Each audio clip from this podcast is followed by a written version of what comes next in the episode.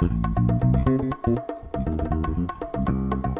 Gente, que onda que é essa de cancelamento da cultura russa? Vocês estão acompanhando aí as notícias? Até onde sei, é, universidades, instituições cancelando cursos sobre Dostoiévski, cancelando evento com apresentação de composições do Tchaikovsky, mas parece que voltaram atrás, né? Perceberam que parece uma coisa muito insana, né? Uma sandice. Mas se for assim, né? Se for para fazer um protesto assim tão veemente, então vai ter que cancelar tudo, né? Vai ter que cancelar aí a montanha russa, o Renato Russo, a vodka, o estrogonofe, as bonecas russas. Brincadeiras à parte, isso é bem sério. Isso revela uh, uma postura de protesto, mas que é uma postura inócua, porque em relação ao que está acontecendo com a guerra, não modifica muita coisa. Banir a arte, banir a cultura, uma das poucas coisas que ainda é capaz de provocar mudanças significativas num ser humano, numa pessoa. É, isso também tem muito cara de preconceito, xenofobia, de certo modo até um certo racismo racismo também, né?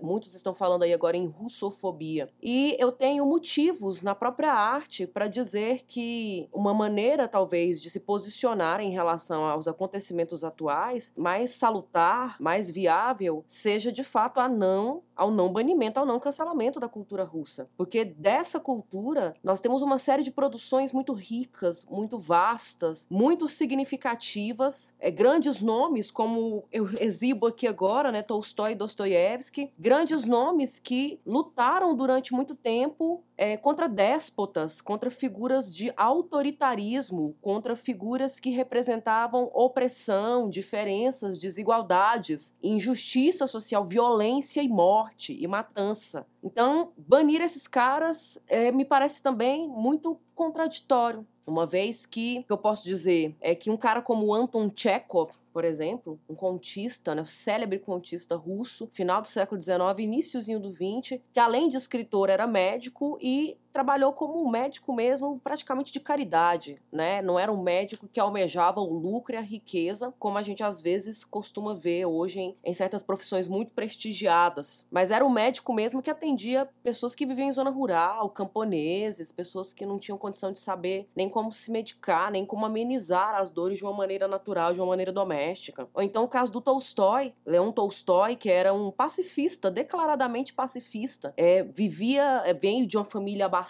né? Tinha título aí de nobreza, de, bar, de conde, é, vem de uma família, então, né? De boas heranças, de boas referências. Tinha uma grande propriedade, vendeu parte dessa propriedade para construir uma escola, para oferecer educação, alfabetização para os seus trabalhadores, para os seus funcionários, né? Foi um homem que viveu muito, foi longevo e viveu a vida toda pregando desapego material, né? Chegou a surtar por conta disso, chegou a fundar uma, uma doutrina, né? Uma possível religião, né? O tolstoísmo, que seguia as palavras do Tolstói, que pregava, né? O amor incondicional acima de qualquer coisa e esse amor desapegado da matéria, né? Os objetos, os bens materiais são muito menores do que qualquer vida humana. Ou então o Dostoiévski, né? O Dostoiévski, que também foi um cara que lutou contra opressões, contra violência, contra matança, desmedida, gratuita. O Dostoiévski foi um cara que lutou contra o czar. Ele e o irmão escreviam em jornais, tinham um jornal, o jornal deles, escreviam críticas, questionavam, debatiam, não aceitavam as assimetrias da sociedade, a, a falta de liberdade política, né? Porque convenhamos, a história da Rússia tem sérios problemas no que diz respeito à liberdade de expressão e democracia. É uma história muito complicada. É uma história muito antiga, isso é de longa data, mas os artistas sempre estiveram na contramão disso. Artistas morreram por conta disso, Mayakovsky morreu por causa disso. E o caso do Dostoiévski, que foi condenado à morte, mas no último segundo, na hora que a bala ia atingi-lo, ela ia sair, né, do, da arma e atingi-lo, ele foi perdoado pelo czar, mas não por bondade, não por bondade desse, desse chefe, dessa figura de autoridade, mas porque no seu sadismo ali ele viu uma maneira de punir o Dostoiévski de uma forma mais dolorosa, mandando para Sibéria para cumprir por anos trabalhos forçados. E foi ali que ele escreveu Recordações da Casa dos Mortos, é a, a, o Crime e Castigo, que é sua, uma das suas obras mais importantes, uma das suas obras-primas. Tem uma referência a isso, né, a esse tipo de castigo, a como a prisão, como o trabalho forçado, como a tortura, como o exílio pode degradar a alma humana, né? Não mata o corpo, o corpo pode sobreviver, mas a alma humana se esfacela, a alma humana se acaba. E o cara ter continuado, resistido depois disso, com uma mentalidade humanista é muita coisa. Então, os casos do Varlan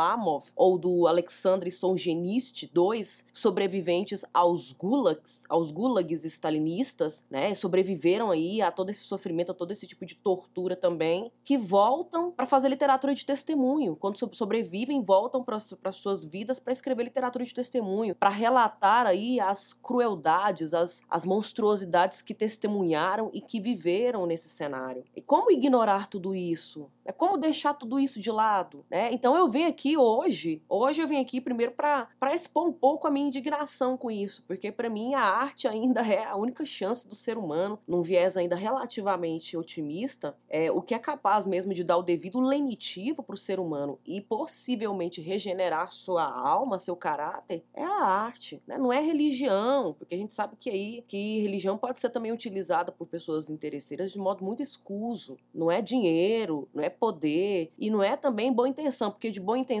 o inferno tá cheio de boas intenções. É o poder impactante, é o poder de desconstrução, de destruição e de reconstrução que a arte tem. Esse papel fundamental que ela tem nas nossas vidas. Não é só informação, não é só conhecimento, não é só saber, que por si só já são muita coisa, né? Não é só entretenimento, não é só prazer, fruição e incômodo, que também por si só são muita coisa também. Mas é lembrar a gente, ela vem aqui para nos lembrar que nós somos pessoas pessoas, que nós somos seres humanos, que nós pensamos, podemos pensar antes de agir e que muitas vezes é melhor pensar antes de tomar ações e medidas que possam destruir as nossas vidas e a vida das outras pessoas. E esses artistas acreditavam nisso. Aliás, para além de mostrar esses belos volumes que tenho aqui e ostentar mesmo, que eu tenho orgulho de dizer que sou leitora, não sou estudiosa, mas sou leitora de Dostoiévski, uma grande apreciadora de Dostoiévski. Sou leitora e apreciadora de Tolstói. Eu tenho outros nomes, fiz uma lista, fiz uma bela listinha no meu caderninho para ler alguns nomes, sugerir para vocês. Eu vou colocar também esses nomes na descrição desse vídeo, para que vocês possam dar o Ctrl C, Ctrl V e pesquisar um pouco mais, procurar obras desses artistas. Artistas russos da literatura: Fyodor Dostoiévski, Liev Tolstói, Nikolai Gogol, que inclusive é uma figura extremamente peculiar, uma figura extremamente contraditória, porque onde ele nasceu hoje é considerado território ucraniano, mas ele escreveu em russo. Então ele está nesse entre-lugar, ele está nessa fronteira. Alexandre Pushkin, considerado um dos maiores, Vladimir Mayakovsky, Máximo Gorky, Anna Akhmatova, Ivan Turgenev, Anton Chekhov, Mikhail Bulgakov.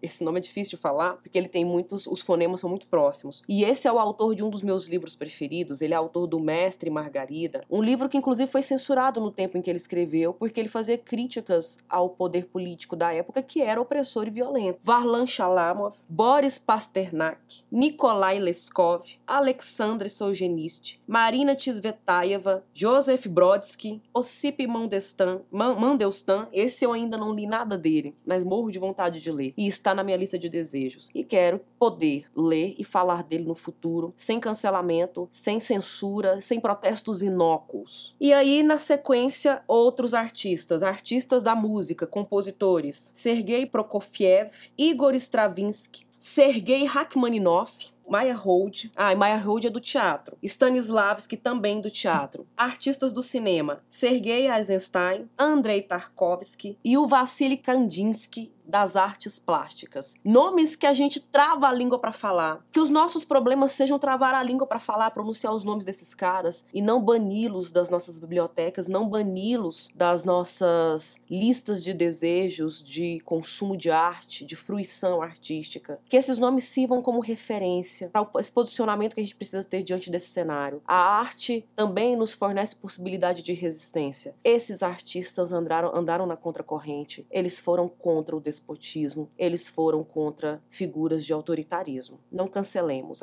artistas e a cultura russa. Muito pelo contrário, busquemos ler e entender um pouco mais a mentalidade dessas pessoas, a mentalidade desse povo, a cultura desse povo, a antiguidade dos seus traumas, das suas marcas e dos seus fantasmas, porque eles estão há muito tempo lutando contra isso. Eu deixo aqui então a minha sugestão, o meu apelo e o compartilhamento de uma aflição legítima, de uma grande amante da arte e, sobretudo, da arte literária russa. Eu vou ficando por aqui. Eu agradeço a atenção de vocês. Até a próxima.